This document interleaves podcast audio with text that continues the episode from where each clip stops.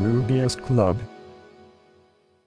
ルビーストクラブ、えー第9回です。えー今回は、えーちょっと間隔が空いてしまいました。お久しぶりです。えーチェゾーです。えっ、と、今回はですね、えっ、と、ゲストに、えージョーカー1007さんを、えっ、と、お呼びしております。ジョーカーさんよろしくお願いします。よろしくお願いします。じゃあ、早速ですが、ジョーカーさんといえばね、お酒なので、あの、いやりましょうか。はい。いや。これ入ってんの？まあいいや。音ちゃんと入ってんのかな？もう入ってんじゃないですか。は あお疲れ様です。はいお疲れ様です。よろいや、しくお願今回ね、いします。収録金曜日なんですけど、金曜日の夜にお互いなんか、あ、しまった、なぜ金曜日の夜にしてしまったとか言いながら、収録してるっていうことで、はい。そう、あれ、あの、あ、ジョカさんといえば、ああれですよね、あの、この間の、えっ、と、ルビー会、去年、去年か、去年のルビー会議はい。の懇親会で、えっ、と、あれ何でしたっけ？あのあ、ドリン、エイワさんのやってたドリンクアップですね。えはいはいはいエイワシステムマネジメントさんがはいはい、はい。開催したドリンクアップの、なんかは日本酒を選ぶ仕事をやってたりしました。まあ、その辺含めてちょっと改めて自己紹介させていただこうかなと。じゃあ、自己紹介よろしくお願いします。えー、ジョーカー1007という ID で、えー活動してます。えー本名は、えー橋立と言うんですが、まあみんなあんまり覚えてないので、みんなジョーカーさんと呼んでくれてます。えー普段は、えっ、と、Ruby と Rails を中心にして、まあフリーランスで仕事を受けて、えー活動してます。フリーランスになって、だいたい1年ちょっとぐらいですかね、もう。ああ、もうそんなになりますか、はい。で、えっ、と、まあ、お酒が好きなので、その日本酒をいろいろ飲んだり、こう、してた、してたらですね、えー、ルビー会議のドリンクアップを主催するエイワさんのところに知り合いがいてですね、で、日本酒選ぶの手伝ってくださいって言われて、それでまあ、よっしゃ、選ぶかっていうんで、まあ、こう、こう人のお金で自分の好きな日本酒を選んでドリンクアップで飲むっていう、こう、なんかまいや、あ、俺、俺得みたいな感じですねい。や、堪能させていただきました。まあ、いろんな人に喜んでもらえてみたいで、はい結構、うんえーやってよかったなという感じです。で、えっ、と、一応なんか本とか出してまして、パーフェクト Ruby という、えっ、と、本とパーフェクト Ruby on Rails という本が両方とも技評さんから、えー出させていただいてます。強調なんですが、えーもし、えーなんか、興味ある人いたら買ってくれると嬉しいなと思ってますあ。お世話になってます。あの、パーフェクトルビーを、えっ、と、えー川崎 RB っていう僕の、えーコミュニティでやってるんですけど、はい。あれ、まだ、まだ、えっ、と、あれ何年前に出、出ましたっけ？パーフェクトルビーって。パーフェクト Ruby は、3年くらい？あ、もうそんなに経つか。2年は経ってるはずですけど。あー、えっとなるほど。。今、う多分ん。2014だったような気がするんだけどな。あ、2014年だ。うん。多分。なるほど。うん。じゃあ、2年は経ってる感じですね。2年は経ってるぐらいかな。そう。あの、割と、川崎 RB の、だから、やり始めたの2014年のはい。5月とか、それぐらい、もうそろそろ3年なんですけど、その途中から、えっと、読書会をずっとやってきて、いまだにまだね、読んでるっていう。まあ結構ボリュームありますからね。そう、ボリュームあるんですよね。あ、でもね、あれです。あの、なんだっけ。あの、クラスと、もう4章終わって5章に入ってるんで、はい、もうはい。わ我々はクラスとオブジェクトがわかるみたいな、お、いいですね。そういう感じでやってるんですけど、割、割とあの、しゅうんなんか他の本にあんま載ってないのとして、あーはいはい C、C 拡張の書き方の基本みたいなやつが載ってたりするので、まだね、そこまで行くとね、そなんか割と他の本にない。まだそこまで行ってないんですよね、実は。いや、でも結構ね、あれなんですよ。おかげさまで突っ込みながらみんなで読んでてですね、あの、前、昔だから僕、よあれ、そのなんだろう、横浜 RB で、その、レシピブックか、を読んでるのを見ていいなと思って、それを、まあ、パクった、パクってパーフェクト Ruby 読んでるんですけど、うん。結構、あの、あれですね、だからみんなで、あ、これ、こういう書き方できるよねとか、こんなんあったんや、知らんかったわ、とか言って、うん言いながら、割と普通に業務で Rails 使ってる人とかも、あここんなのあったの？あ知ってた人？とか言うと、一人ぐらいが、あそれこういう時使いますよとか言って、なるほど、みたいなうん。感じで、はいはいまあ、割と発見があって、あ面白いんですけど、そろそろあれですね、あの Ruby のバージョンアップが、あの、だいぶしして進んでるので、で。あの、仕様が変わって、あ、あ、ついにここ追い抜い追い抜かれたぞ、Ruby に、みたいな。あ、それでですね、はいなんか今、一応、第2版の話はちょっと進みつつあるんで、おマジですか。まだちょっとわかんないですけど、おー、すごい、そんな話が出てくるとは。いや、でも結構そういう意味で言うと、いい本ですね、パーフェクト Ruby。ありがとうございうます。ん、なんなんだろう、あの、まあ、そういう意味で言うと、一番最初にとって楽かっつうと、ちょっと分厚すぎるので、その、なんだろう、まあ、他の言語触ってる人とかだったら全然いいと思うんですけど、あの、まあ、あーはいはい完全に、あの、初学者向けではないあか。なっていうのはあるんですけどう、、あの、うん。ギオさんが出してるあの、はいはいパーフェクトシリーズという、あの本自体がそういう層をターゲットにしてるらしいので、ああ、なるほどね。まあ、もともとそういうターゲット、ターゲット層に対して、うんうんうんうん。こう、読んでもらおうっていう形で書いてるんで、まあ、うんうん伊藤ど、伊藤通り？ああ、そうですね。で、結構、結構だから、割と、なんだろう、Ruby、まあ趣味で使ってる人から、そはいの仕事で使ってる人までいろいろみんなでワイワイやりながら、突っ込みながら読んでると、まあ、よくあるのが、あれですね、あの、なんだろう、これってこういうのできるんじゃない？とか言って、いろいろ、なんか、あの、うんうん。いえ、あの、なんだろう、ネームドキャプチャーがあるよね？とか、なんかそういう話をさすると、そのああ積表現の頭で、そうすると、あこれ、後で出てきてたやつやみたいな感じで、自分たちでなんか、その章を先取りして全部、あの、話し尽くして、しまったとかいうのがね、よくあるっていう、ありがちな、いやー、なんか、でも、あれですね、その自分たちの、なんだろう、知ってるところも、その、なんだろう、整理できたりとか、その、知らない構文だけど、ああ、こういう風に使えるんだ、みたいな。普段使わないのもすごいいっぱいメソッドありますからね。うん。そう、それが、なんだろう、単純な、そのまあ、クックブックとかレシピブックみたいな、そのなんか、あの、こういうことできますよっていうのとはまた違って、普通に体系的にその、なんだろう、わかるみたいなのが、すごいいいなと思って、読み進めてます。ありがとうございます。はい。そうっすね。はい。っていう、まあ、えっ、と、本をを書かれていたっていうことだと思うんですけど、はい。それ、あ最近、まあ、なんだろう、お仕事的には、やっぱりレ、Ruby とか Rails のお仕事が多いんですか？そうですね。基本的には Rails を使ってるサービスの裏側をお手伝いするっていうことが多いんですけど、まあうん。その中でも割と最近多いのが、なんだろう、なぜかデータ分析基盤みたいなのおー、作ってたり、作るのを手伝ったりとかすることが多すごい。い。なんか、あれですよ、最近そういう人たちは、あの、なんだろう、データエンジニアとか言って言うらしいですよ。なんか、でもぼ、なんか僕のやってるのはちょっとそういうのと違うんですよね。なんか僕自身がなんかうん。分析したり、統計取ったりするわけじゃなくて、はいはいはい。なん、か、割とうん。こう、レイルズ、まあ、に限らないですけど、そのウはいはいェブサービスが成長してきて、バックで扱っているデータ量が増えてきたときに、それ、まあ、今まで通り、RDB から、こう、トランザクションで取ってきて処理するだけじゃ、まあ、どうにもならんし。あんま。り、こう、ヒューリスティックに作ったバッジばっかりではいはいはいはい。対応しようとしてもどうにも対応できなくなってくるので、それをじゃあまあ、どうしようかっていうと。まあ、もうちょっとスケールする基盤を別途用意しないとダメだよね。で、まあ、うんそれは、あの、定定期的なバッジにも使うしうんうん、その、もしかしたらアドホックな分析クエリを流すのにも使うかもしれないしっていう感じで、まあ、そういう意味で、まあ、総合的にはデータ分析基盤なんだけど、あまあ、も、あもともとの目的としては、その、うんレイルズのバックエンドのパフォーマンスを向上させたり、その、っていう話から始まってる。あ。なるほど。ああ、そういうきっかけで、そ、そういう仕事をやるようになってきたんですね。なるほど。いや、なんか、あ気づけば、あれじゃないですか。なんか SQL おじさんも半分、そのなんだろう、あの、クレンジングとかもやり、やりつつみたいなそうですね。感じになってたから、あれ、 joker さん、いつの間にそういう人になったんだっけ？みたいな感じで。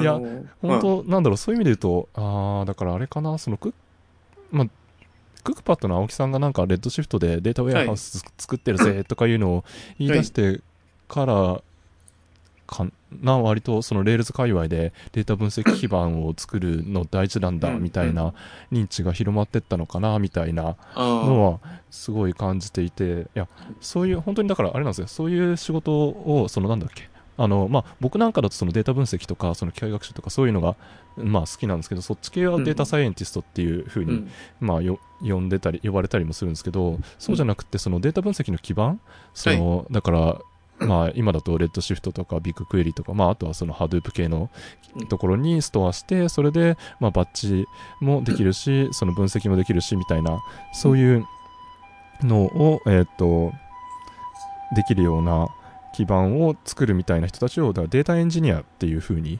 言う、呼んで、結構、なんだっけ、僕も昔調べたら、US とかではそういうデータエンジニアっていう、そういう募集職種の募集がかかってたりとかして、おーなんだろう、 Netflix とかそういう大きめの会社とかで、だと、割と普通に、あの、なんだろう、データエンジニア。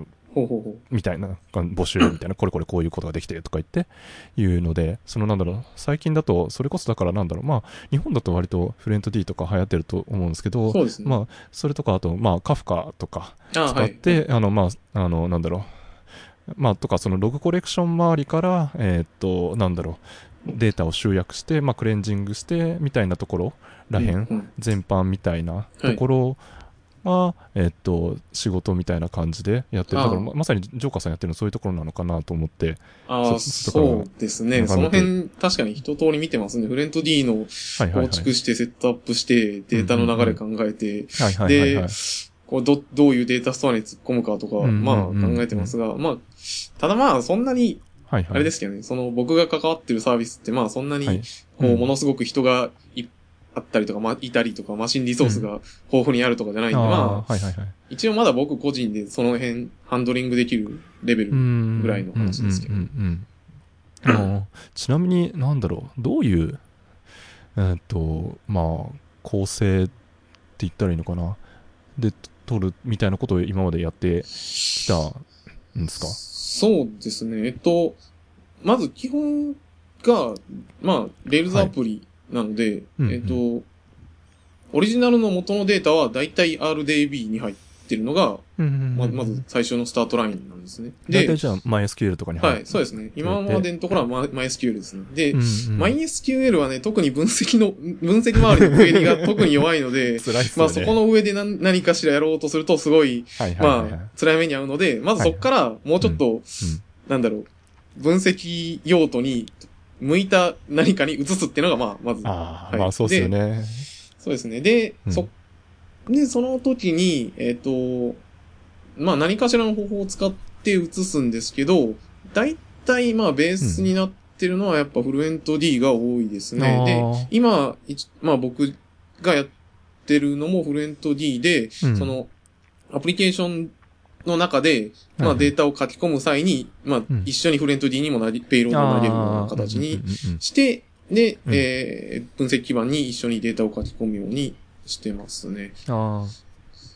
やっぱそう、そうですよね。基本的はいにだから、なんだろう。まあ、クリエイトとか、アップデートとかした時とか、まあ、あとはそのなんだろう、あの、クリックした時とかみたいなところに、フレント D のログ仕込んで、それを、えっ、と、まあ、何かしらのところに投げるみたいな、はい。そういう構成ですよね。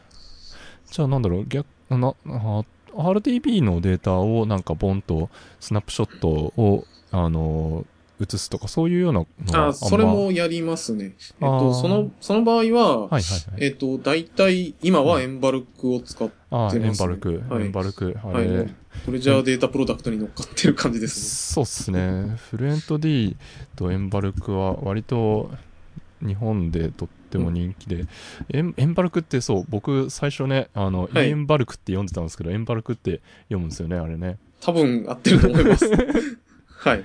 そっか。うん。で、だから、あれですよね、フレント D の方が、えーっと、なんだろう、ストリ、まあ、ストリーム的な感じでデータが、細かいデータがバーッとそうですね。流流して集集約できて、で、はい。 Embulk の方が、えっと、まあ、RDB とかに入ってたりするような、その、データをバルクでゴッツンって入れるみたいな、そういう形ですよね。そうですね。はいま。あ RDB だけには限らないのか。RDB にはだけには限らないですね。いろんな、まあ、データストアから、はいはいはいマルマルチスレッドで並行でデータ取はいはいはいはい。ってきて、まあ、マルチ、マルチスレッド以外に、あの、一応 MapReduce executor とかもあるみたいなんですけど、あーはいはいはいまあそこまでは今全然使ってないんですけど、そうそうやって並列でデータを取得して、で、別のデータストアに変換しつつ、うんうんうん突っ込むみたいな感じですね。うんうんうんうんでもまあ基本的にはなんだろうああでもそっかレディスとかカサンドラとかでもいけるから別にスキマレスのところにも投げ投げることはできるのか投げることはできますね。一回、なんか、インフラ、インフラックス DB とか、あと、うんうんで、あとダイナモ DB とかですかね。その辺に、あの、うん出力するテストもしたことはあるんですけど、まあちょっとそこは本格的に利用したことはないですね。ああまあなんかあれですよね。普通普通にとか言うとあれだけど今僕の持ってるイメージだとバルクロードするときって割とスキーマ決まってるようなところにガッツンって入れる方が。多かったりするのかなっていうふうにはまあ思ってはいたんですけど、うん。なるほど。うん。なるほどなるほど。でそっか。そうするとでそれでまあ何かしらのデータをまあログとかのデータをコレクションしてきてはい。で入れる先はどういうところを今まで扱ってきましたか？えーっと、も、しばらく前はレッドシフトを触っていて、そこにまあうんデータを入れてました。で、はいはい。その時にはですね、うん。ちょあのー、フレント D ベースで、うん。そのデフレント D ベースなのかな？あのー、うん。レッドシフトに対してデータを同期してくれる、まあ、サービスがあって、それを使っていったのと、あと、うん。えっと、AWS 自体が、うん。その、なんだっけ、データパイプラインだっけ？のあれで、あの、MySQL からデータをこう、引っ張ってくるみたいなことができたので、それを使って入れてましたね。で、それでレッドシフトにデータを投入して、でその上で、えー、まあ、クエリを実行した結果を取得するみたいな感じのことをやってましたね。なるほどなるほど。で、もう、で、最近はビッグクエリを触ってて、うん。えー、と、それはもうフレント D で、えっ、と、直接ビッグクエリにデータをロードしたりエンバルクで、えっ、と、イニシャルデータのを大量に突っ込むときはエンバルクとか、あとデータの洗い替えとかもですね、エンバルク使って実行してます。なるほどなるほど。あー。あその辺そっか。レッドシフト使うかとかビッグクエリ使うかとかは割と会社さんによってもうなんか決まってるって感じなんですかね。えっと、これは割と経緯があってですね、レッドシフトを使ったのは、うんまあその時僕が仕事を受けてた会社が、まあもともとそういうのを使う準備をしてた。ああレッドシフトを使う準備はい。もともとしてた、なるほど。で、そこはなんか考慮してて、使う準備をしてて、僕はそこには関わってなかったんですけど、まあ、はいはいはいはい。すでに、まあ、あると。う。ん。アカウントもあって、うん。うん。うん。まあ、すぐ使える準備があるなら、まあ、これに乗っかって作るかという感じで、うん。うん。うん。うん。まあ、使わせてもらってた感じですね。うんなるほどなるほど。で、ビッグクエリの方は、あの、コスト、コストですかね。あの、うんうん。かかるコストと、えっと、今あるサービスのデータ量の、あの、うんうん形と、あと、うんなんでしょう、どういう用途で使うかとか、まあ、いろいろ考えた結果ですね、うんうんまあ、ビッグクエリが一番安くつくし、イニシャルでかけるコストは、まあ、少なくて済むだろうと。ああ、なるほど。レッドシフトはなんだかんだ言ってノード単位で課金でしたよね、確か。そうですね。で、あの、レッドシフトとかだと、まああん、うん。EC2 みたいに上げて潰してみたいなことがカジュアルにできないので、基本的にまあ、あの、はいはいはい一個のノードがまあ、大体こう、うんうんまあ、月、月価格、年価格に、そのまま大体跳ね返ってくるうんうんうんっていうのを考えて計算すると、まあ、年考えると結構かかるんですよね。ああ、なるほど。まあまあまあまあ、そうですね。だからもう上げっぱで、そこに対してガンガン クエリ投げるし、データもどんどん貯めるはいしっていうのが基本ですもんね。ただ、そのうん分、レッドシフトは占有、あの、リソース占有できるんで、うんうん。なんだろう。自分の預かり知らないところでパフォーマンスがいきなり悪くなったりとか、あと、なんだろう、あの、はあんまり起きないし、あの、ビッグクエリよりも、多分、その、うんワークロード次第ではうん低いレイテンシーでデータ返せるので、ああ。利用の幅はちょっと広いと思うんですよね。なるほど。じゃあ、レッドシフトの方が、だから、まあ、なんだろう、占有してる分、早いし、安定感はあるみたいな感じ？そうですうん。ただ、スケールするために、うんあの、ノノードを積む場合は、うんうん、お金を、お金を積んでくださいみたいな感じ。お金積んで、かつあれですよ、そのままスケールアップできるってわけじゃなくて、データ移行とかしなきゃいけないんでしたっけね。う。そうですね。あの、うんデータの構成は考えなきゃいけなくて。で、分散キーとかを自分で設計しなければ、まあ、最適なパフォーマンスを得るのはちょっとっていう。はいはい。だからソ、ートキーとか、そうですね。そうですね。全然普通にちゃんと設定したりとか、あと、なんだっけ、あの、圧縮方式を絡むごとに、なんかあの、ここは、ここはこういうタイプだから LZO とか、ここはこういうタイプだから、みたいなのは全然、そうですね、やりますね。はい。ああ、うんなるほど。むしろビッグクエリはその辺じゃ全然何もしなくても、それなりののパフォーマンスが出るってことなんですか？そうですね。ビッグクエリーはすごいその辺あたり楽で、データを入れて、うん。で、まあその圧縮方式とかも考えなくてよくて、向こうがまあ、なんか、吉なに考えてでクエリーをうん投げると、その段階で向こうがまあそのクエリーの状態と、その、うん。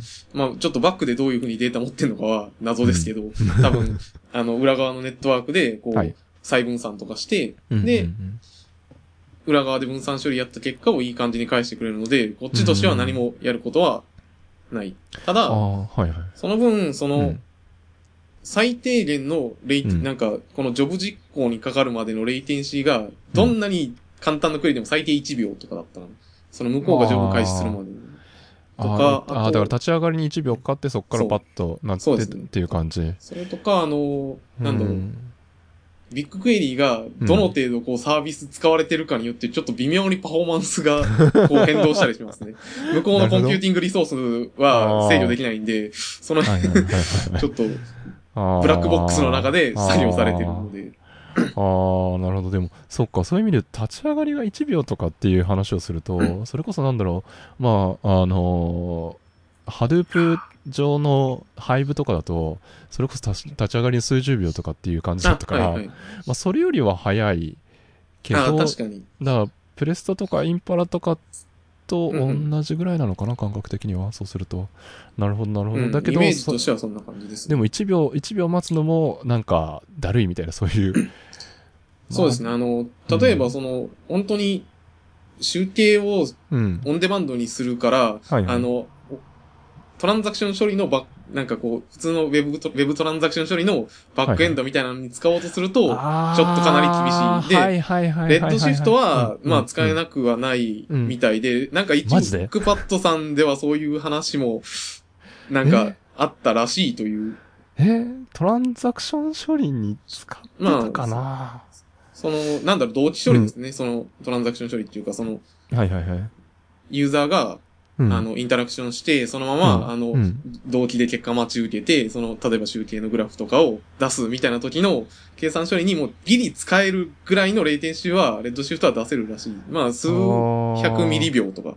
はいはいはいはい。あまあでも感覚的に自分もうそのクックパッドで使ってた時の感覚としては、そういう感覚あるから、まあ、ただ、そとはいえ、なんだろう、わかんない。青木さんがそれで、だからといってそういう、なん、なんつったらいいのかな。それとうまあ、あの、それぐらいのレイテンシーでやらなきゃいけないものを作るっていうのはそんなにはやってなかったと思う、いやってなかったと思うし、やっぱり、あの、アナリティック、まあ、分析用のデータベースは分析用のデータベースだよねっていう割り切りで、やっぱ。り、もちろんやっていいたっていうか、そういうふうなことをみんなかん、なんだろう、考えることはないように教育を我々されていたんだなっていう改めて思ったので、はいはい。そうそうそう。なので、そうなんす、そうっすね。ああ、まあでも、まあっていうか、そっか、だから、まあでも逆に、あれか、だから感覚的には多分、その辺って、あれなんでしょうね、その、まあ多分青木さん、テラデータの経験があるから、テラデータだったらこれぐらいできるはずみたいな感じで、ああ、そこら辺検証したりとかしてたのかもしれないですね。なるほど。はあ、でもビッグクエリあれですね、お手軽だけど、なんだろう、あ制御できない部分が結構多いって感じ。お値段的にはでも安い、やっぱレッドシフトよりは安いんですか？めちゃくちゃ安いですね。え。しょあの、今、うんあの、一応、うん。定期的なバッジの集計の運用とか載せてるんですけど、月1万円いったことないので、マジで？で、今、データ量の、はいあの、えっと、基本的にビッグクエリって1クエリはい。で処理するデータ量に対して課金がかかるんですけど。えっと、今1日で入ってくる追加データが1ギガぐらいで。で、月で処理するデータとしては、まあ、単純にそれを、なんか、えっ、と、もうちょっといいかな、何、100、100ギガ超えるから、何百ギガかは行くんですけど、はいはいはいはい。それでも、あの、5テラまでが、うん。その、クエリで5テラまでが、無料、あ、違う、違う、なんだっけ、違う、1、5テラで、5ドルだっけ？ちょっと覚えてねえ。まあ、なんか、それ、はいはいはいそれ、なんか、テラ、テラ単位まで処理しても、数百円なんですよね。なるほど、なるほど。それって、そのテラとかって言ってる単位っていうのは、そのなんだろう、例えばセレクトして、その、なんだろう、ウェア、ウェア、あれ？ビッグクエリって普通に SQL で書きますよね。うん。そうです。SQL っぽい、なんか、まあ SQL ですね。ですよね。で、そのなんだろう、そのデータサイズってどこで決まってくるんですか？えっと、それはストレージから読むデータの IO 量が価格に跳ね返ってきます。クエリで、なるほどで、あの、はいで、ビッグクエリうんもレッドシフトもそうなんですけど、はいはい。やっぱデータウェアハウスって基本的にはうん。テーブルのデータを全舐めするのが基本なので。そのウェアで絞ったりとか、まあ、こううんリミットで絞ったからって、その IO 量は減らないので、あー基本的にテーブル単位でクエリで読む分がかかる。そっか、じゃあテーブルの、あ、テーブルのデータ量がってことで、でもレッドシフトは、まあ、そっか。あの、課金体系としてはノードノード単位だから、ノード単位で、別にクエリには気にしなくていいけど。でも、レッドシフトはそう、あ、レッドシフトね、ビッグクエリの方は、そこがだからあれか、その、あ、だから、テーブルを分けて、あの、そうです、そうです。あの、セレクトかかるあのデータ量をコントロールしようみたいな感じで、その月ごとのテテーブル作ったりとかみたいな、そういうのをやってるって感じなんですね。はい、その通りです。はあ、なるほど。それってでも、なんだろう。そういう意味で言うと、まあ、コスト的には安くなると思うんですけど、クエリ確保はちょっと、うんって考えなきゃいけないみたいな感じってこにななりがちなんですかね、やっぱり。ああ、その、お金がかからないようなクエリをかなんだっけ、そういう意味で言うと、確かあれですよね、お金かかるクエリの時はなんかアラートが出るとかなんかそういうのがああるああ、あのでしたっけ？えっとか、あれ違うのかな？なんか、なんか前にそのなんか、あの、昔は無限にお金がかかってて破産しそうだったのが、あの、なんだろう、それが、なんストッパーができたとかなんとかいう記事を読んだような気がするんですけど。アラームあったかな？ないようなない、気がする。ない。ああ、じゃあ、わかんないです。えっと、ちはいょっとあんまり、り気にしたことはないんですが、あーまあ、あの、はいはいはい。本当になんか、こう、バックでどういう、うん。こう、課金体系があるか全く知らない人が、むちゃくちゃなクエリを出すと、すごいお金がかかる可能性は ありますが、まあ、そうそうないですよ。その、なんか、あちゃんとテーブル分割してると、まあ、一応、その、で、なんかテーブルを、こう、幅指定してクエリするみたいなのができるようになっているので、あ、はいはいはいはい。それ、で、まあ、妥当な範囲で検索したら、まあ、ほどほどのラインまでしかかからなくて済むっちゃ済む。ああ、でもまあ、そういう意味で言うと、だからどこにどれぐらいの、まあ、対象のデータがどこに入ってて、で、それがどれぐらいのデータ量でっていうのはなんとなく分かった上で、それに対してテーブル考えて、クエリを発行するみたいな。そうですね。で実行前に、うん。どれぐらいのデータ量を読むのかっていう見積もりは出せるので、その dry run して、うんそれを見て、これはやべえわってなったら、ちょっとうん。クエリを考え直すみたいな。ああ、そういうことか。ね dry、dry run が、だから explain みたいな形で dry run してっていうのが、はい。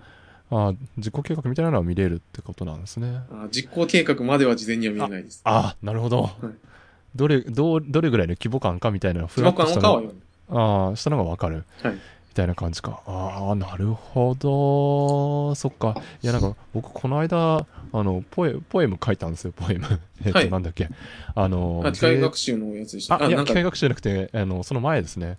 あの、データを、な、なんだろう、一箇所に集めることでデータ活用の民主化が進んだ話みたいなポエム書いたんですね。後でショーノート貼っときますけど。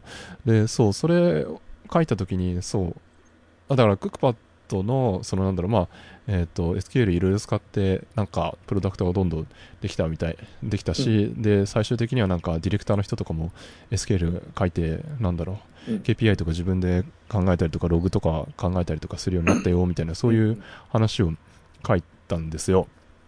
で、割とそこのところの、そのなんだろメンタリティとしては、レッドシフト、だからそういう意味で言うと課金体系としてはノード課金なので、別にクエリバンバン発行しても、うんまあ、クックパッドの規模だと、そんななんか SQL 書く人がみんな一斉にわっとやるとかで遅くなるとかいうこと特になかったっていうのもあるんですけど、あはいで、なんかまあ、あのクソクエリとか投げたら、まあなんか適当にキルされるようになってたかな。めっちゃ長いやつとかは。おみたいな感じでやってたから、そんななんか、あの、なんだろう、あの、カジュアルにクソクエリがたまに来るんですよ。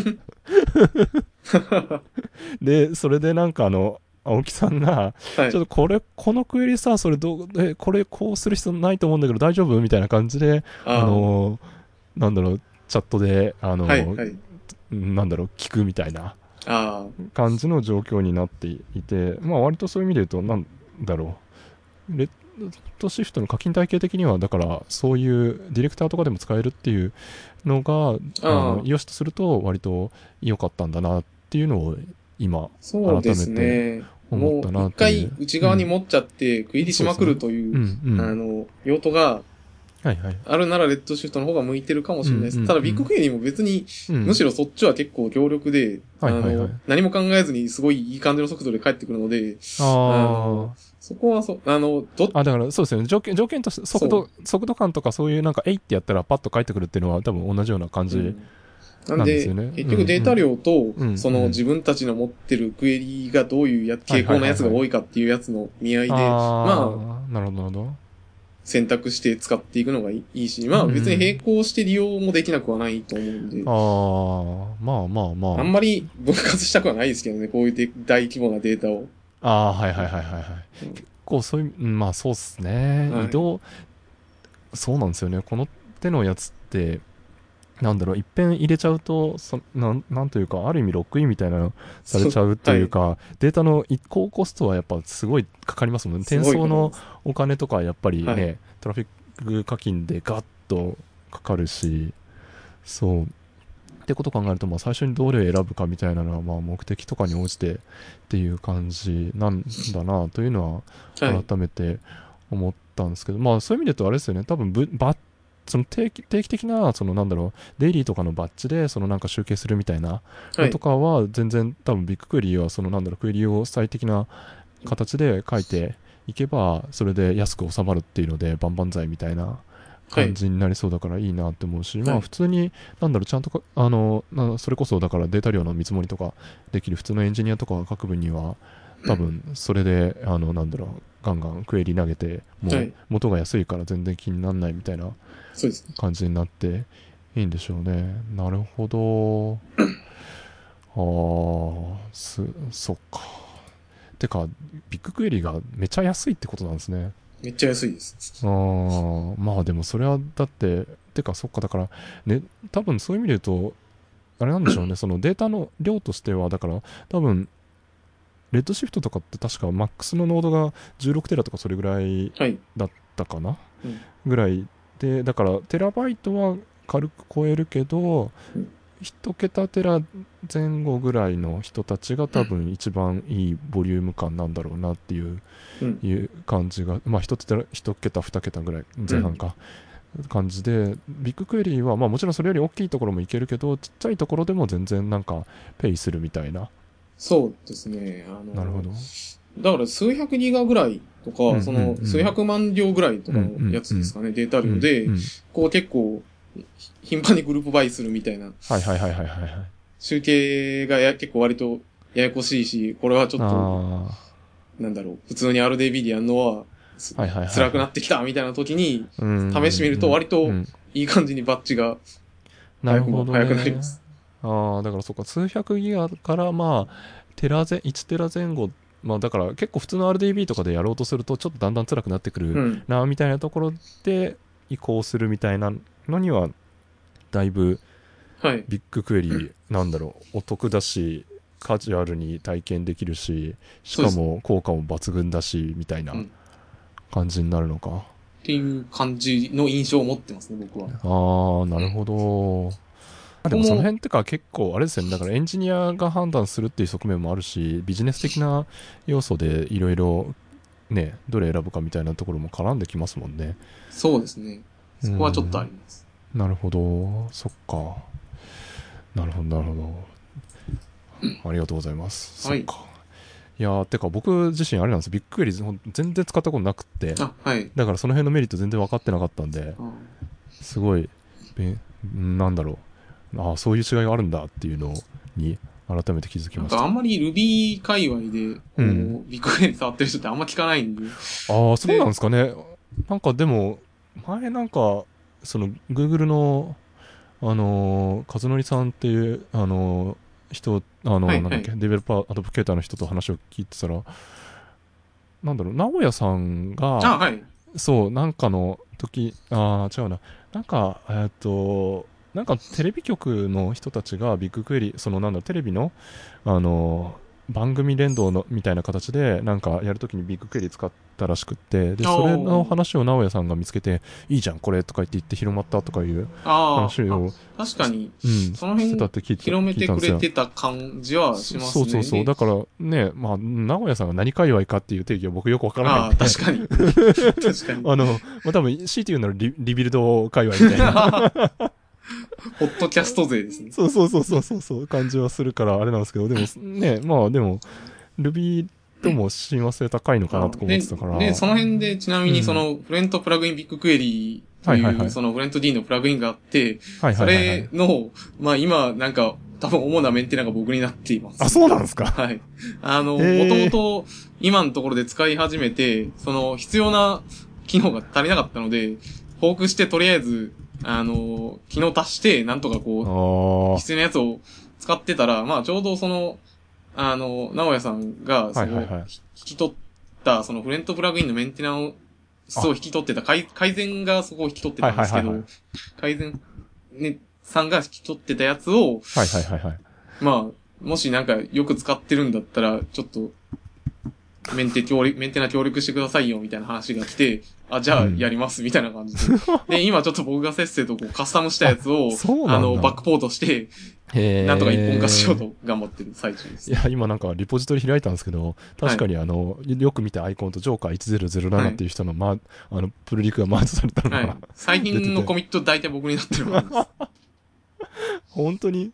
はい。えー、え、そう、本当だ本当だ直哉さんとジョーカーさんぐらいが、ほだいぶ多い感じですね。まだ、まだ途中なんですけど、まあもうちょっとしたへらー、こう、いろ一本化して、その後ちょっとリファクタリングしたいなとか、いろいろまあ考えてることはあります。すごいっすね。すなんか、へえ、知らんかった。知らんかった。おもろい。へえ。でも逆に言うと、そんなに、あれなんですかね、フルエント D でビッグクエリに流してる人って、なんだろいや、いなくはないはずなんですけどね。あのうーん、一応ビッグクエリの公式ドキュメントにも載ってるし、あとう。う、ん。スター数とかその、ダウンロード数とか見る限りでは、はいはいはいはいはい。いないわけではないと思う。でもコミットすするまで、コントリビュートするまでの人が、そうですね。で、ちょっとしば、しばらくその、プロリクエストのマージが滞ってた時期もあって、でで、すね。それでまあ、とはいえ僕はつフレント D を使いたかったし、うんこれしかないからもう、フフォークするしかねえっていう感じで、でまあ、で、フォークしてやってて、うん。で、まあ、全然いろいろやることあるなって感じで。で、結果的にまあ、ー僕はまあ、その、なんだろう、改改善のさんの中にも、あの、知り合いのエンジニアがいて、はいはいはい。まあ話つながることもできたから、うん、結果的にまあメン、メンテナーという立場を得ることができて、今、っあーで、ていう感じの、まあ、え人の縁とか、その、うんまあ、巡り合わせとかいろいろうんあった結果そうなってるんですけど、まあ、なるほど使ってる人はそこそこいるはずですよ、多分。えー、そっか、まさか、まさかの、そんなところに、あの、メンテナーがいるとは。はい。へー。今だいたいフルエント D とビッグクエリ周りは、割と僕が結構見てたりします。なるほど。すごいっす。す業界が狭いのか、それとも joker さんがめっちゃアクティブにやってるのか、どっちなのかわかんないですけど。まあ、業界が狭いんですよ、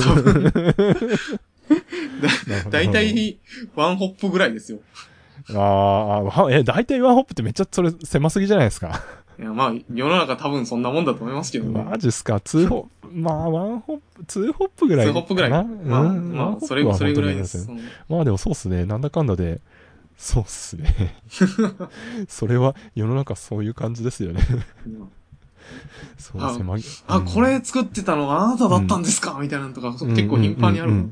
ああ、でもそれ、なんか作者に会えるとすごいなんか、テンション上がりますよね。なんか、ふとなんかライブラリーのこう、うんうん、コミットログ見たらなんかあれ知ってるアイコンがあるとかなんか。ああ、はいはいはいはいはい。あるあるあるある。よくある話なんで。なるほどなるほど。ああ、で、そうそう。ちょっと話は変わるというか、はい、続くんですけど、はい。あの、チョカさん、あれ、なんだっけ、ワークフローエンジンとやらを作ったっていう話を、あ、はい、の、聞いたんですけど、はい。ワークフローエンジンって、僕、あんま詳しくないんですけど、はい、どういう、どう、な、なんで、なん、どういうものなんでしたっけ、ワークフローエンジンって？えっと、基本的には、その、なんでしょうね。バッチ処理とかを実行するときに、うん、例えば A という処理を実行した後に B と C を同時に実行して、うん、それの B と C の実行を待ち受けた後に D を実行するみたいな処理を制御して、実行するための、まあ、処理基盤ってやつですよね。あの、もともとエンタープライズ系の、その、システム開発の世界では割と、あの、なんだろう、プロプライエータリーな製品で結構いっぱいそういうのがあって、よく使われてたり、その、例えばど、どこぞの会社が内製してたりとかいうのが、結構あったりするんですが、うん、そういうのを、まあ、もっと、なんだろう、手軽に使えて、その、なんだろう、うん、で、Ruby と親和性の高いものが欲しかったので、作ったという感じですね。そもそもその、まあこれを作ろうと思った動機は、その、バッチ処理が、はいはいはい。複雑化してきて、はいはいはい、で、あの、まあもともとレイクで書いてたんですけど、その、うん、レイクだと、こう、さっき言ったような、こう、一部の処理を並列で実行して、それを待ち受けて、次の処理に続くとか、その並列実行数をじゃあ、うん。うん、なんだろう、いくつに制御する？三つだけ、はいはい。同時にやるとか、ああ、うんうんうんうん。そういうのを制御して書くのが難しいっていうのと、あと、その、レイクの依存関係の定義って、その、タスクから、あの、配列で前のやつを指定するっていう形になってるんですけど、あれとタスクの定、あの、本文の定義が、大体一緒になって書くケースが多くて、それだとちょっとまあ全体的に見づらくなるとかですね、まあちょっといろいろあって、で、で、まあこの手のツール、結構探したんですよね。どう、はいはい、同じ種類のツールが結構まあ、世の中にはいろいろあって探したんですけど、うん、Ruby 製で、オープンソースで、で、うん。まあ、簡単に使えるみたいなものが、基本的になくて、うん、で、Ruby で使いやすいやつが欲しいんだけどないなで調べたら大体 Python だなっていう、あー。Airflow とか Luigi とかがあはいはいはい Python で、あと、なんだ、アズカバンがはいはい。Java はいはいで、うん。で、っていうのがあって、で、うん。で、こ基本的に僕が今、まあ仕事で受けてるのって Rails がバックエンドなんで、うんその、Ruby で書けるんだったら、うん、まあ直接その、元々使ってるそのビジネスロジックを引っ張ってこれるうん余地があるんですよね。はいとか、はいはいはい。とか、まあ、あと、Airflow とか Luigi とかうんも基本的にそのちょっと多機能すぎるっていうか大規模あー想定すぎるんですよね。まその、あ、Airflow とかこうああ、はいはいはい。あそうですよね。Airflow と Luigi って、うん Airflow が Airbnb で、そうですね。Luigi が Spotify で、どっちもは割とがっつりはい。裏、Hadoop とか、そのなんだろそうう、あ使ってて、みたいな、もうめっちゃビッグプレイヤーですよね。ですよね。ううんん。なんかデータもいっぱい持ってるし、みたいな。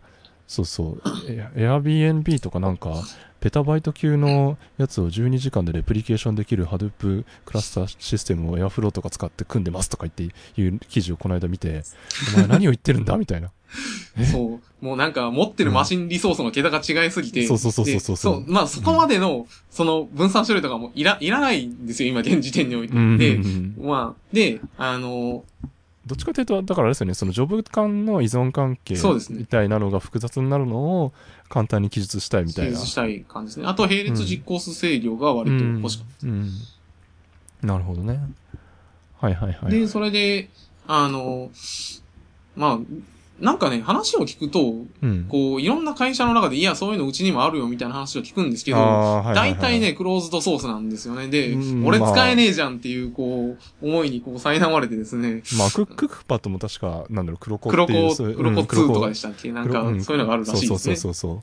あれは面白くって、なんだっけ、あの、黒子って2、確か、あの、ブログでは2の話が書かれてたと思うんですけど、うんなんか、まあ、り両方とも高井さんが作ったやつなんですね。黒子あ 1, 1もあって、はい。1も2も高井さんが作ったやつなんですけど、わ2はなんか、まあ1は割としこしこ時間かけて作ってたんですけど、2はなんか、いや、ななんだろう、まあ割、なん、なんというか、結構カッとなって作ったじゃないけど、うん なんか、こういうところもっと良くなったらいいよね、とか言って、言ってたら、なんか、当時、技術部長だったかな、高井さんが。はのと時に、なんか、なんか部長業の合間になんか、ガーってかい、もう、なんか、スクラッチから書き直していて、で、なんか、しれっとできました、みたいな感じで、えーとか言って、しかもこんな、あ、すげえ、みたいな。なんか前の、前回の、そのなんか、さ、黒子1の時は、すごいなんか、結構いろいろできるようにしていたんですよ。で、その分、なんか、あの、ワーカーとかの管理がかなり辛いことになっていて、で、逆になんか、だから、ジョブが失敗した時の、なんだろう、再実行周りとかは結構、あはい。複雑なことになって辛い、うん辛いとか言って言ってて、もうなんか割と割り切って、えいって作ったら、ああ、確かにこれで十分だよね、みたいなのが、あの、黒コツっていう形で。その辺ちょっと、その、うんなんだろう、クックパッドさんの中のこう、規模感がわかんないので、それがどれぐらいのコードベースなのかわかんないですが、はいはいはい僕がまあ今回作ったその、はい。ルカワっていう名前なんですけど、それを、ルカワ。それをまあ作ったのが大は体い1週間ぐらいで、基本的に。そのベース、はいはいまあ構想は前からしてたんですけど、うんうんうん作り始めて、まあ一回運用に載せ始めるぐらいで1週間ぐらいで、で、うんそれはまあ、その、基本的に分散処理みたいなのを一回全部捨てて、で、うんこう、複数のノードで、なんかこう、処理をするみたいなのを全部捨てて、一台で、とにかくそのジョブの依存関係と並並列で何かを叩くっていうやつの制御にだけ特化して、はいはいはいはいはい。作ってんで、あとその、ジョブの再実行と出力結果とかを適切に取れる。で、はいはいはいはいはい。でも、その、スケジューラーとかもなくて、それはもう外部に任せると。っていう感じの割り切りのもとに作ったら、結構、まあ、コードベースもそんなに規模、結構削れるし、うんうんうんまあ一人でちょっと、なんだろう、日曜プロダクトみたいな感じの延長で、うん一応なんか形にはできた。確かに、今、ちょこちょこはい。コードを眺めているけれど、結構、あれですね、なんだろう、さ、まあ、コンパクトというか、そうですね。ですね。その辺の、まあ、むちゃくちゃシン、割り切ってシンプルに作ったのが、まあ、うん一つの、なんかこう、う売りというか、うん。あのうんまあ、最悪、コード読んでも別にややこしいことは特に何もしてないので、まあ、うん使いやすいまあ僕が作ったから僕は使いやすいんだけど、ど。なるほど。みたいな感じですね。ああ、すごいな。まあでも確かにね、シェルスクリプトで一個一個一個シコシコやるのは、それはそれで辛いし、レイクでまあ生、生々しく書くのも大変だし、みたいな。そうですね。で、でも、でもそそういう意味で用途としては結局そのなんだろう、バッチの処理とかをそういう、はい。あワークフローとして書記述するみたいな。そうですね。今の運用にもこれ使ってるんですけど、うん。それで結構、あの、やっぱ、依存関係前後にあって、で、はいはいそのバッジ全体の時間を短くしようとすると、うんまあ、これとこれは同時に実行していいやつはやっぱ同時に実行したいいっていうで、あの、さっき言ったようにビッグクエリとかレッドシフトを使ってる場合って、その、うん手元のマシンリソースがあるかどうかはあんま関係なくて、向こうのうんうんうん API を叩くっていうのがまあ、できれば向こうが勝手にジョブを待ってくれるわけですよ。そうですね。うんなので、うんこっちでやりたいのは、もう、並列で実行してるっていう分を、うんうんその、せ、どれ、どれだけをじ並列で実行してるかだけを管理して、叩ければそれで済む。ああ、なるほど、なるほど。そうか、そうか。だから本当にだからジョブが終わったかどうか、みたいな。そうですね。そこだけ見ればいい。うーん、なるほど、なるほど。そっか。そういう、んそういう意味だとあれか。クックパッドの場合は、あれですね、あの、まあ、なんだっけ、食べミルのところで青木さんがブリコラージュっていう、はい。まあ、あれはでもワークフローエンジンというとちょっと違う。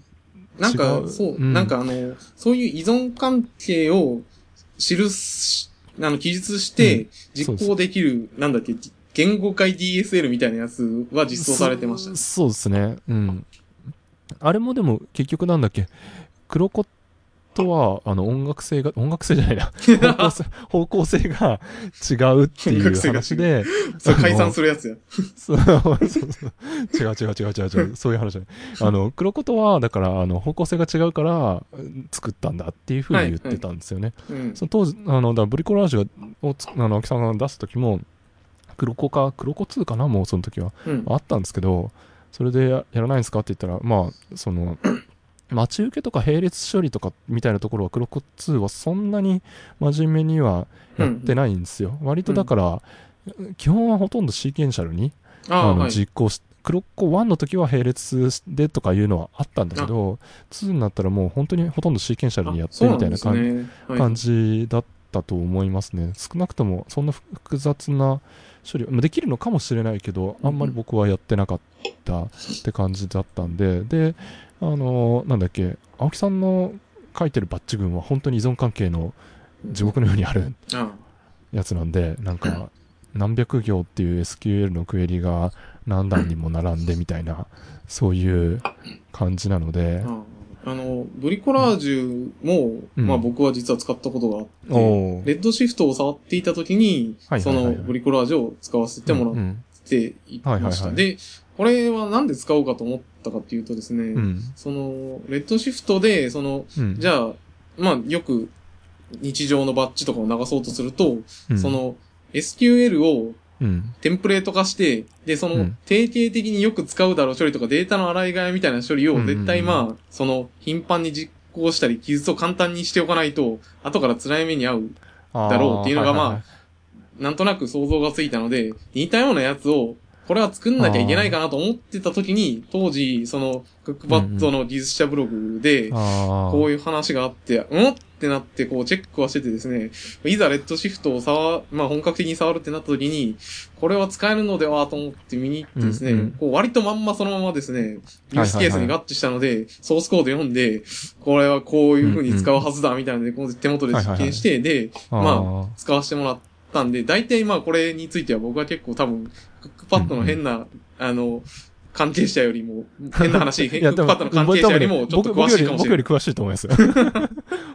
僕は、それを、あの、なんだろう。あの、それで、クレンジングされたデータを活用してたんで、はいなるほどね。だからそういう意味だと、あれか、だから、そのなんだっけ、10年本とかにもあった、その ET、なんだろう、データウェアハウスとかいうところの文脈の ETL のトランスフォームのところの部分が結構、まあ、青木さんがっつりやっていたなというのは思っていて、そこの用用途ですよね。結局だからそのなんだろう、いろいろバッチで、そのなんだろう、生のに近いようなデータをガンガンガンガンガンっていろいろへあの SQL で変換をしていって、はいえっと、もっと、なんだろう、現実的にあの使えるデータにしていくみたいな。そうですね。やあの、SQL ベースでデータ分析するときって、やっぱ結構その、データの構造を変換するために何回、何回かクエリをかまして中間データを作るみたいなことをうん。せざるを得ないので、それを楽にするフレームワークとして結構活用させてもらいましたね。ん。なるほど、なるほど。今、そういう意味で言うと、今は、あれか、ビッグクエリベースでやってるから、てないので、そっちは、なあの、ルカワ、僕が作っ、自分で作ったルカワで実行関係を制御してるんですけど、うんうん。裏側はまあもうちょっと簡単な Ruby のクラスを書いていて、その E、うんうんうん。E、Ruby、ERB で、はいはい。あ、の、あー。SQL のクエリを、あの、テンプレート化して、で、それをその実行時に、あの、あ SQL にして、で、はいはいはいはい。叩いて、その。ビッグクエリの結果を待ち受けるみたいな簡単な Ruby のラッパークラスは手元で書いていて、で、あーそこから経由して実行するっていう感じにしてますね。じゃあ、ルカワプラス、そのテンプレートっぽく書けるようなものっていうのを組み合わせて、まあブリコ、はい簡易的にブリコラージュっぽいようなことをやってるみたいな。感じっていうところなんですね。はいなるほど。そっちの、なんだろう、簡単なテンプレートみたいなやつって、はい。ルカワの中に含まれてたりするんですか？それともそれはもう完全に独立してる？これは完全に独立してますね。あの、もともと、うん。こういうワークフローエンジンを作る前に、レイクで書いてた時から使ってたやつで、で、はいはい。で、これはなんか、こう、ジェムにしようかなとか考えたんですが、はいあの、あんまり汎用的ではないので、ああ、なるほどでね。、うーん、どうなんだろう。ただ、まあこれテンプレートをなんかレンダリングしてる、して待ち受けてるだけなんだけどな、どうなんだろう。ジムにするほどなのかどうかっていう、この、まあまあ、あれじゃないですかね。そうすると、キーキータでこういう風にして、みこういう風にやると、ああ、それは書いてもいいかもしれないですね。ややってるよっていうので、なんだろう、エグザンプルのレポジトリかなんかはい。はいはい。とともに、まあ、普通にルカの中に、なんだろう、テンプレートのエグザンプル突っ込んでとかぐらいなんですかね。ああ、確かにそういうのは書いてもいいかもしれないですね。でも、だなんだろう、もともとそういうブリコラージュでやってるようなことを今、まあ、ルカを使ってやってるっていうんだったら、まあはいまあ、誰か用途としてはね、使いたい人いるかもしれないですしね。はい。ああ、なるほど。うんああ、結局でもそこに行き着くっていう、行き着くんですね。へえ、うん面白い、面白いというか、うん。いや、まあ僕はもう完全にそれを、あの、なんだろう、美味しくいただいてた人なので いやーまあでもバッチ処理のね、なんかうん、つらみというか、苦しみははいはい 大体みんな似たような感じになるんじゃはないいですか。はいはいはいはいはいはいはい。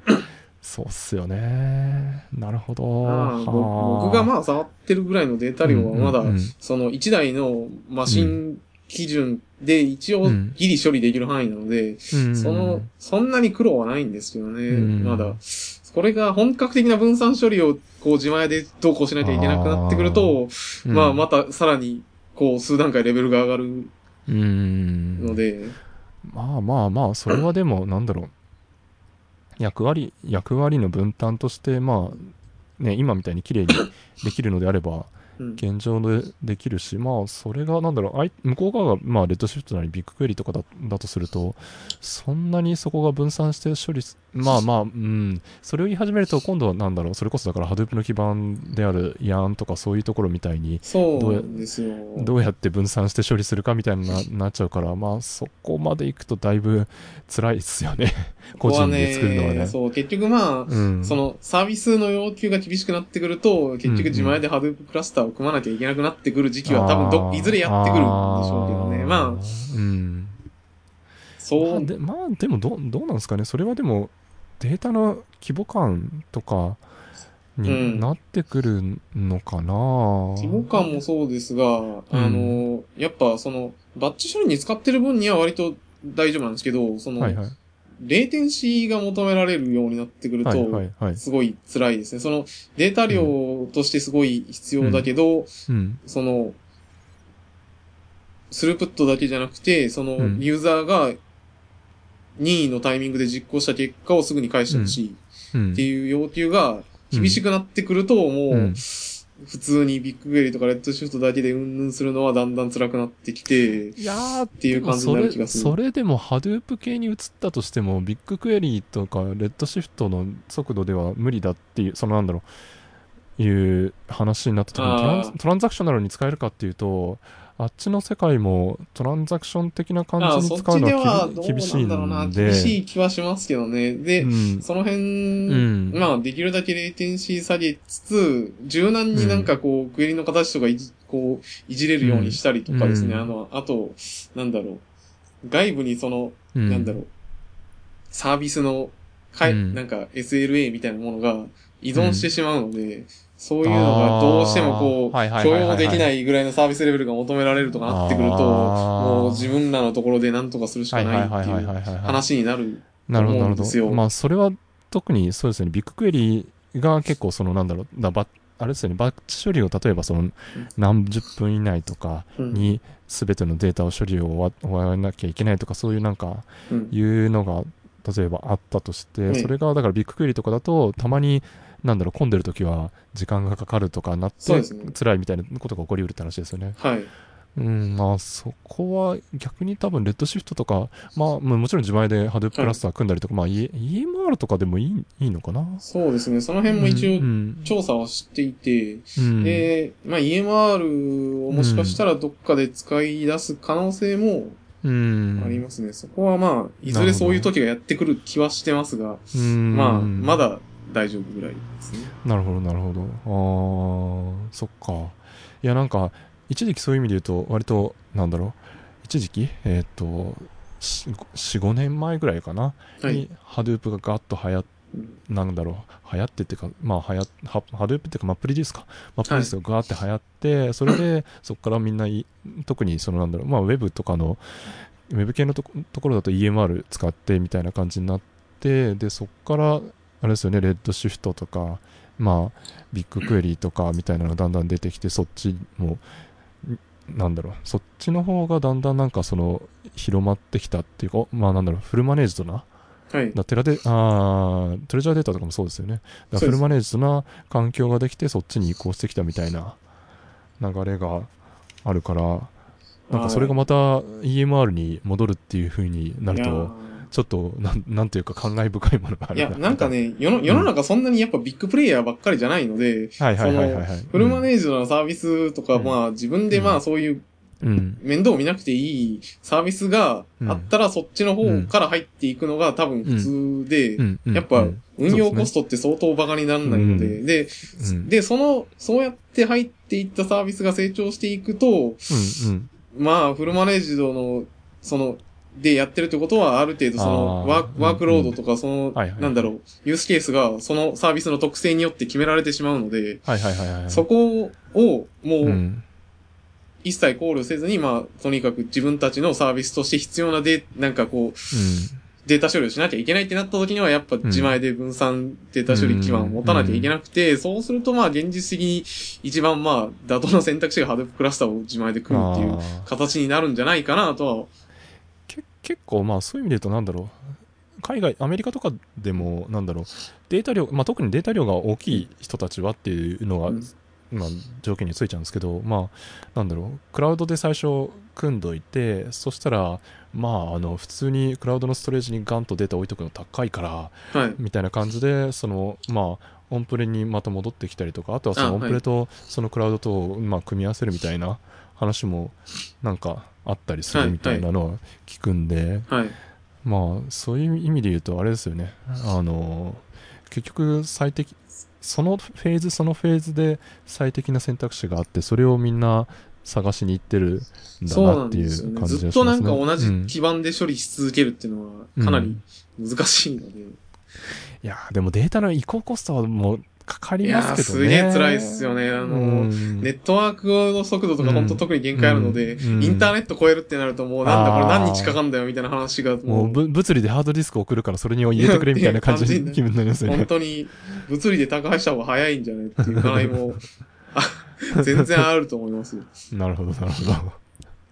ああ、そうっすね。ああ、でも、なんか、とね、結構そういう意味で言うと、最近だから、ワークフローエンジンがいろんなところでバーって出て出てきて、みんなこれ使ってるぜ、あれ使ってるぜとか言って、はいい、うの流れがなできてるのが、まあ、面白いですね。うんなんか、ひ一昔前みんなそんなの全然気にしてなかったっていうか、ね、オープンソースで作ろうみたいな話とか全然聞かなかったから、まあ、これあれですけどね、エンプラ系では昔からいっぱいあった話なので、あーはいはいはい多分、うんだから、うんこう、うんこういうのやっぱいるわ、みたいな感じになってるああ、なるほど。うんオープンソースのプロダクトが。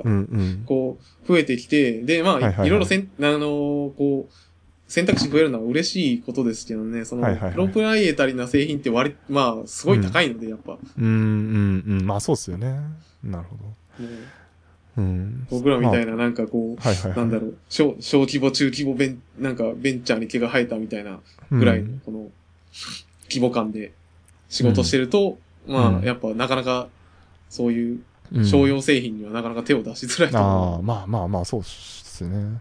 でも、ゆでもそうか。だから、まあ小規模、中規模なベンチャーでもそういうデータを分析、まあ集めて分析するの大事だよねっていうふうになってきたっていうところとか、ってことですよね。多分バッチ処理だけだったら、まあ頑張ってなんか、う。はい MySQL クラスター立ててとかいううん感じでも多分いけるけど、それこそだから、なんだろう、対話的な分析クエリとかをやろうとすると、途端に、いや、今やるのそれとか、 explain したとかいう、なんかそういう感じで、はい。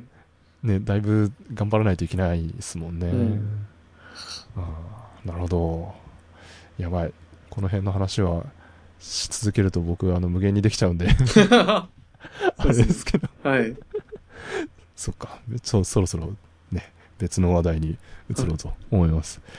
ああで、さっき、なんだっけ、ルカワの話で、あの、はいちらっと、なんだっけ、割と日曜プロダクト的にとか言ってはい言っ。てたと思うんですけど、割と、なんだろう、結構休日にもう、ジェムをガンガン作ってる感じなんですか？そうですね。えっ、と、まあ、もともとまあ、ルカワもそうやって作ったところもありますし、あとなんでしょうね。うんあと、そのさっき言ってたフレント D のプラグインのメンテナンスもそうだし、ああ、はいはいはいはいはい。あとなんか、なんでしょうね。その、割と仕事柄なんかこう、使わなきゃ、なんかこういう、ど、うん何かしらこう、不便な処理を自動化したりとかしたときに、うんこれはなんかまあ他の人も使う可能性があるなとかちょっと思ったらうんうんまあ、よし、ジェムにしといた方がまあ単体でテストできるし、あの、うんアプリケーションのコードが肥大化しなくて済むからまあいいのではうんというので、まあ、メンはいはいはい。まあ自分がメンテしなきゃいけないというもんまあ問題もあるんですけど、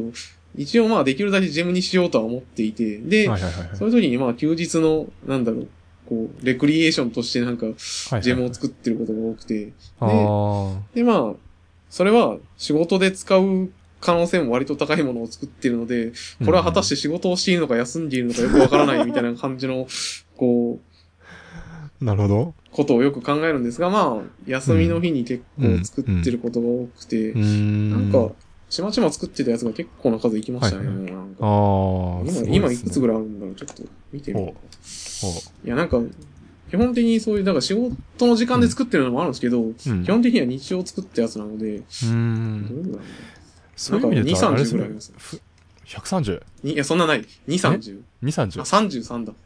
うん。そうなのか。すごい。しかも、さいあ、アブロだ。アブロもある。Java だ。すごい。あ、エンバラク Java だからか。そうですね Java ってか JLB? Java と JLB。えっ、ー Java でプラグイン書いたり、はいはい、はい。JLB でプラグイン書いたりできて、で、両方書いたことあるんですけど、はいはい、はい。まあ、Java はやっぱね、な、なんか、普段書いてないから時間かかりましたね、ちょっと。ああ、いや、わかりますわかります。あのね、いっぱい、この、なんだろう、なんとか、ドットなんとかドットなんとかみたいな感じのところを、まあでも今、インテリジェとかね、使ああ、うとだいぶ、そうですね。いや、なんか、昔よりだいぶ僕はまあ、うん書くの慣れたし、その、うん ID もすごい便利になってるので、はいはいはいはい、はい。なん昔より全然書きやすい気はしますけど。うーん、そうっすね。うんそうっすね。そっか。ああ、なるほど。で、まあなんかえ適当に作ってたやつがうん結構な数いて、で、まあ、うん、うん。で、なんかこう、ジェム作ったぜみたいなやつを、こう、うんキータに書いてハテナブックマークを稼ぐみたいな、なるほど、なるほど。ことをしていたりします。いいいいじゃないですか。健全じゃないですか。まあ、いや、僕なんかあれですかね、最近ポエムしか書いてない。ポエム？いや、機械学習のやつはポエムじゃないけど、まあね、あの、ポエムが増えてきて、だんだんおっさんになるとポエム率が上がってくるんじゃないかな、みたいな。ああ、そこはね、ちょっと意図的に頑張ってなんとかこう、あーこう高度の記事にしたいなと思って素晴らしい。素晴らしいですね。いや、でも、やっぱフリーランスだと、そういう意味で言うと、なんだろう、ジェムにしといて出しといた方が、アプリケーションコードににして、ね、埋めちゃうと、あの、他の会社で、あ、そういえばあれ、あ、う。使いたいのに、みたいな。それはな割とあるんで、その汎用的にできる部分は、まあはいははい。ないんか、一応その会社が厳しければまあ許可もらわないとダメですけど、まあ、はいはいはい。あんまり今んとこそういうの、そういう会社厳しくないところで仕事してるんで、まあ、これ、この辺ちょっとジェムにしたいんでしといていいですか？みたいなんで、あ、OK ですよ、みたいな感じで、もはいはいはいはい。らったら、じゃあまあ、この辺、じゃあ休みの日にジェムにししとくかって言まあ、他でも使えるようにしたり、あとリストに上げといたりとか、はいはいはいはい。そういう感じのことはまあ、してて、で、うん。まあ、そう、そのフリーランスで仕事してるとっていうのは確かに結構あってですね、こう、こうんう、コードが、こう、埋まっちゃうと、まあ、取り出せなくなるというか、まあ、他に、うんか簡単にも持ち出すとちょっと問題になるので、ああ、はいはいはい。知っててもまあ問題になるのでそうですね。そうですね。まあ、うんうん。大体そういうロジックはまあ、そういうも、なんかレベルのもんじゃないんで、うんなんか大丈丈夫は大丈夫だと思うんですけど、まあその辺ちょっと余計なことはしないに越したことはない。いや、でも結構、そういう意味で言うと、なんだっけ、あの、あれ、R、OSS にしとけばよかったなとか言って、はいはい。なんだっけ、今、インクリメンツにいる R 中村氏とかも、あ、はい。あの、なん、なんだろう、クッシャで作ってたあれを、なんか、あれっぽいのをまた再実装したみたいな、なんあかよく、よく言ってるんで、彼も。あ、向こうのリポジトリにの残したまま去ってしまったみたいな。そうそうそうそうそうそうそうそうそう。それ悲しいですね。そうそう。いや、まあでも結構、だから、あ、で、それで、だから、なんだろう、もう、今度からは、最初から OSS として出してあこうみたいな。感じで言うみたいな、その転職しても使えるし、みたいな安心感もあってあ OSS にすそれるみたいな結。構、新しい視点ですね。あ本当ですか？なんか、そうだよねみたいな話をなるほ確かにその通りし してて、うん、そうそうとか。でも逆にあれですけどね、なんか、そういう見方もあれば、なんか一遍作ったから、なんか二回目に作ると、あの、なんだろう、いろいろ、あ、もうちょっとうまく罠を。踏んで、そうそう、なんか綺麗に書けるみたいな 場合場合もあるらしいですあね。確かにね、作り直した時の方がまあ、無駄な実装しなくていいし、あ、こっちの方がよっぽど綺麗じゃんっていう感じには。そうそう。みたいなのもあるみたいですね。ああ。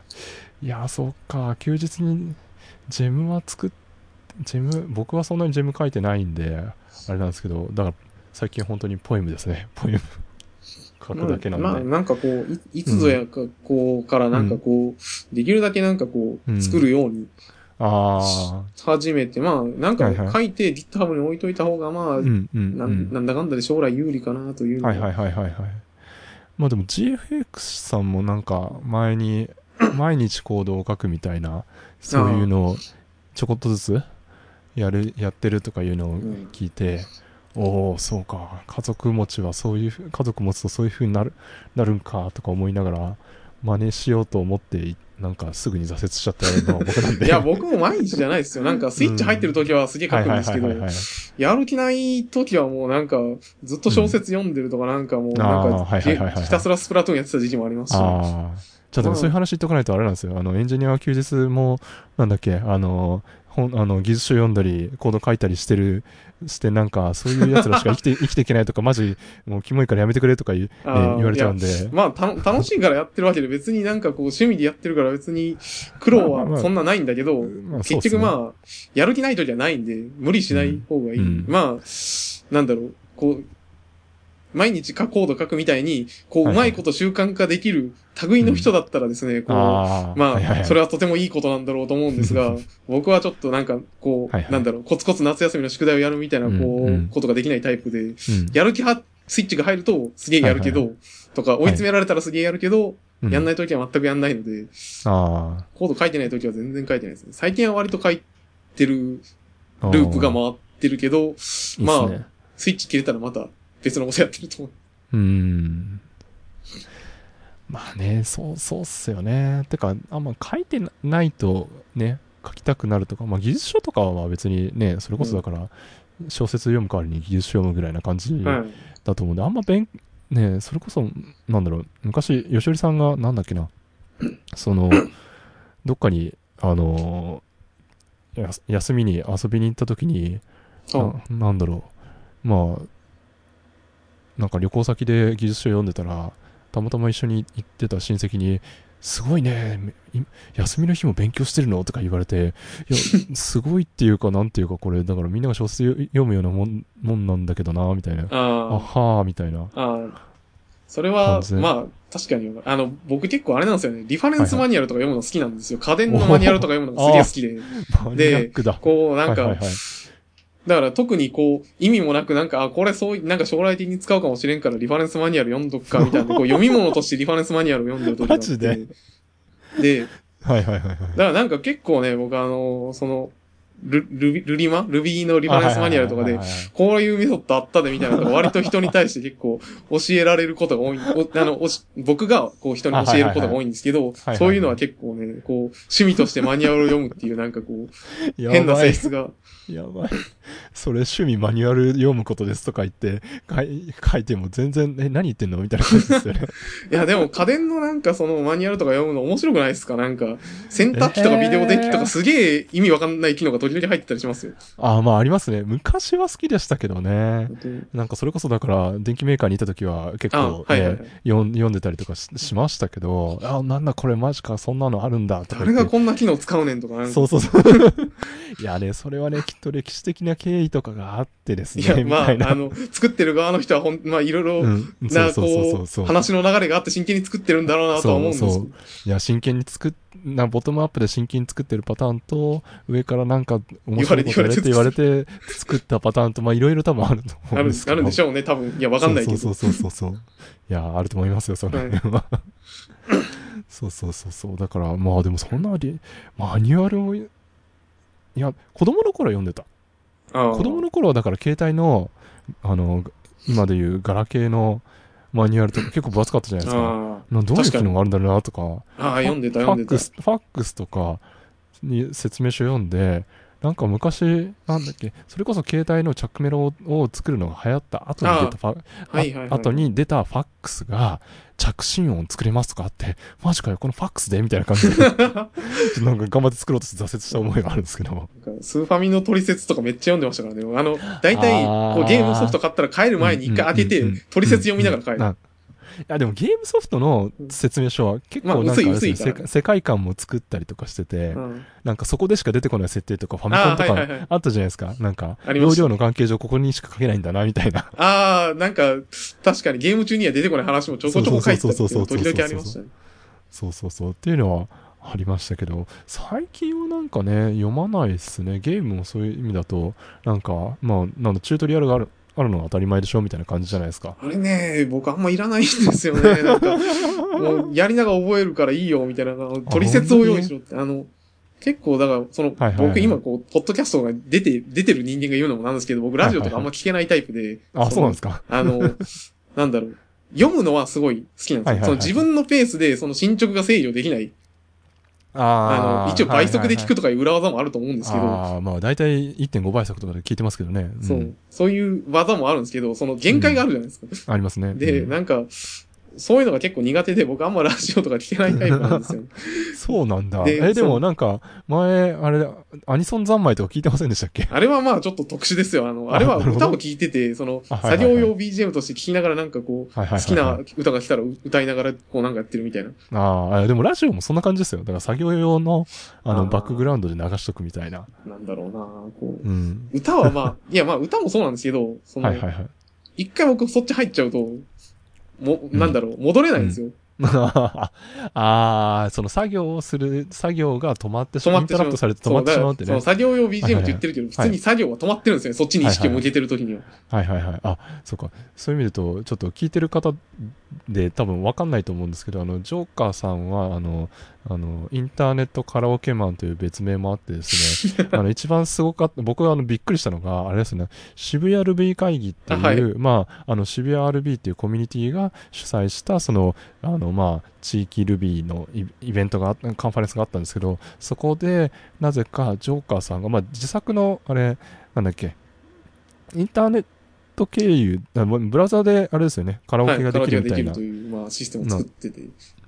ですよね。で、こう、ブラウザで JavaScript でうん。録音して、それを、こう、なんだろう、オーディオと重ねて、その、はいはい。録音したやつを再生できるっていう。そうそうそうそう。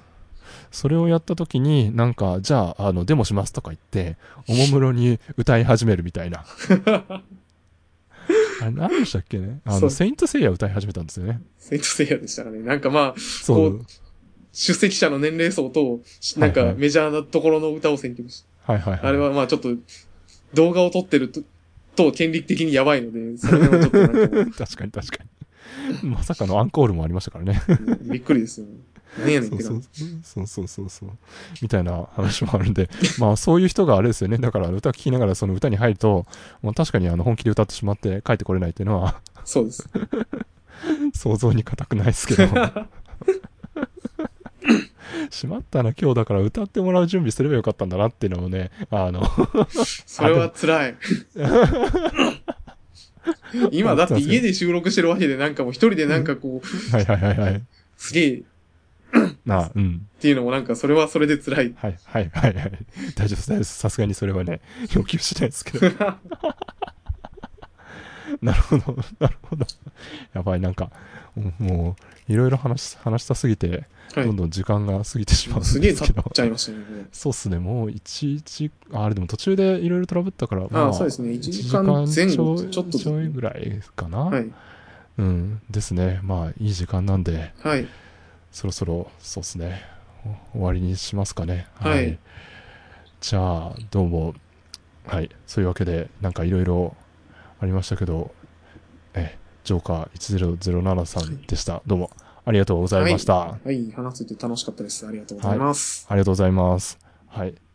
で、番組の最後ですけど、えっと、番組の感想は、えっと、シャープルビーストクラブで、まあ、ツイートしていただければ、えっと、目を通しているので、えっと、ぜひ感想などを書いてください。また、えっと、iTunes の、えっと、まあ、レビューもしていただけると、すごい嬉しいです。